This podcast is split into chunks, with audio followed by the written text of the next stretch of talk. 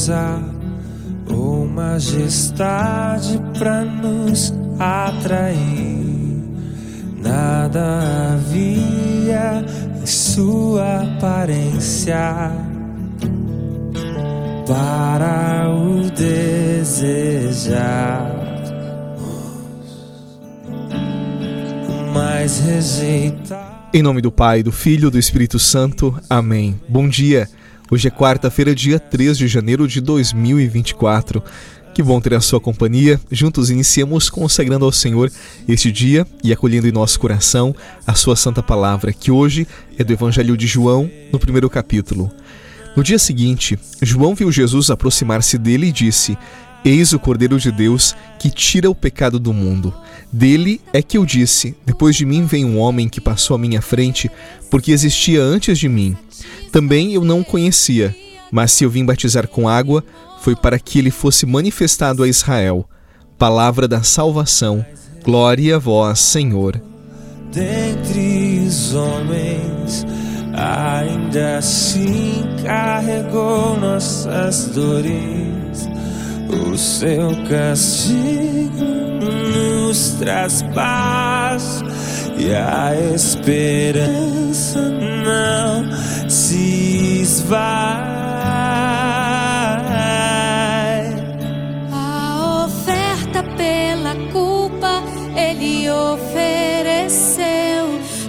satisfazer o Criador. Ele morreu para que a sua luz pudesse brilhar. O Filho do amor se entregou em nosso. No Evangelho de hoje, João Batista proclamou. Eis o Cordeiro de Deus que tira o pecado do mundo. Nós repetimos esta mesma frase em cada missa. Mas você sabe o que significa? Você sabe de onde ela veio?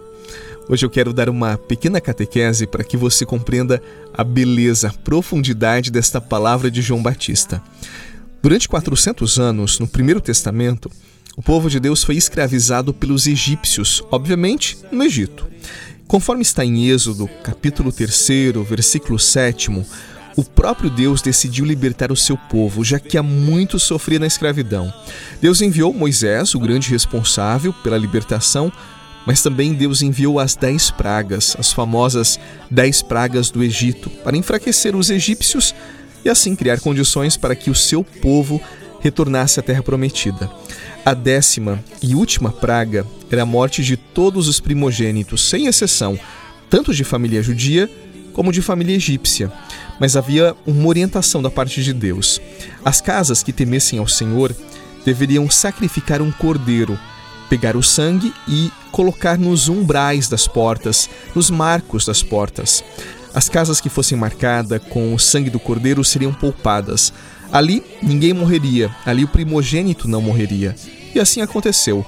As famílias tementes a Deus, aquelas que tinham ouvido e guardado a palavra do Senhor, sacrificaram os cordeiros, Passaram o sangue nos marcos das portas e o anjo da morte poupou aquelas casas. Pelo sangue daquele cordeiro, ninguém morreu, tiveram vida. Mais tarde, no templo e também nas festas de Israel, cordeiros eram mortos, lembrando deste fato lá no Egito, e o sangue era derramado sobre o povo, como pedido de perdão e também de salvação. João Batista, quando olhou para Jesus e como prevendo aquilo que aconteceria com o Senhor, ele apontou e disse: Eis o Cordeiro de Deus que tira o pecado do mundo. João Batista nos ensinou que Jesus é o Cordeiro definitivo de Deus, o verdadeiro Cordeiro, e que seu sangue na cruz seria derramado para nossa salvação, não apenas como aquele Cordeiro lá no Egito que poupou daquela morte, mas da pior morte, a condenação eterna.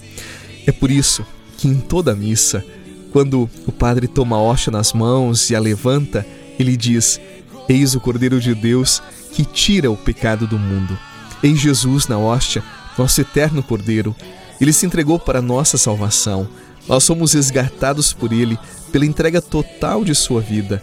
Não fomos libertos da escravidão do Egito, mas fomos salvos pelo sangue do Cordeiro Jesus, dos nossos pecados e por ele nós podemos, pela graça do seu sacrifício, nós podemos ter acesso à salvação. Que em toda missa você tenha consciência de quem você está recebendo. Jesus, o Cordeiro sem mancha, sem pecado, que na cruz, o novo altar, se deu por mim e por você. Eis o Cordeiro de Deus, eis o Cordeiro de Deus.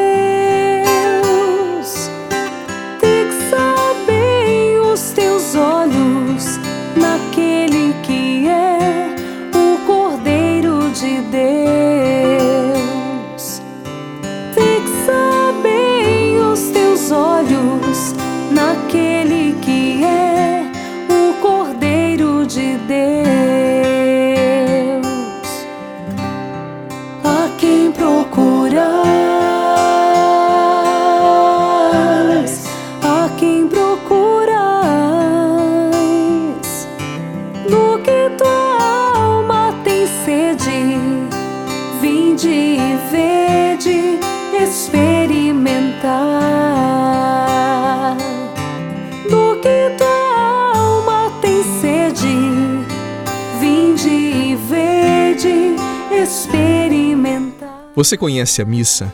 Eu ouço católicos dizerem assim: Padre, a missa é muito chata. É um senta e levanta, sempre a mesma coisa.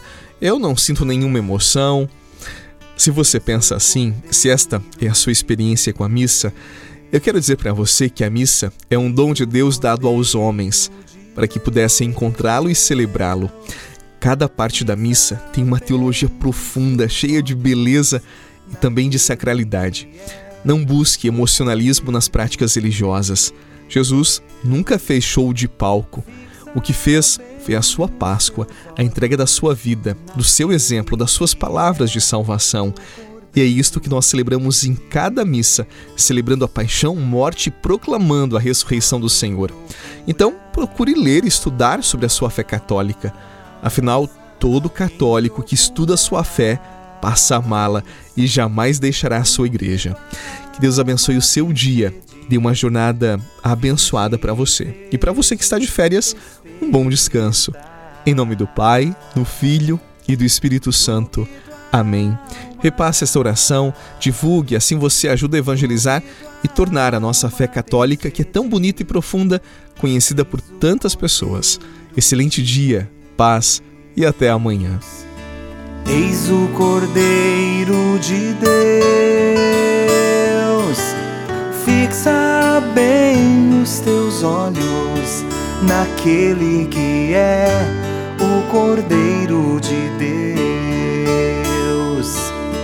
Fixa bem os teus olhos naquele que é Você rezou com o Padre Eduardo Rocha, pároco da Catedral de Tubarão. Você pode acompanhar todos os dias pelo Spotify, Deezer, Castbox, Google Podcasts e YouTube. Basta procurar Oração da Manhã com o Padre Eduardo Rocha. E se preferir para receber pelo WhatsApp e Telegram, envie a palavra oração para 48 996 44 1433.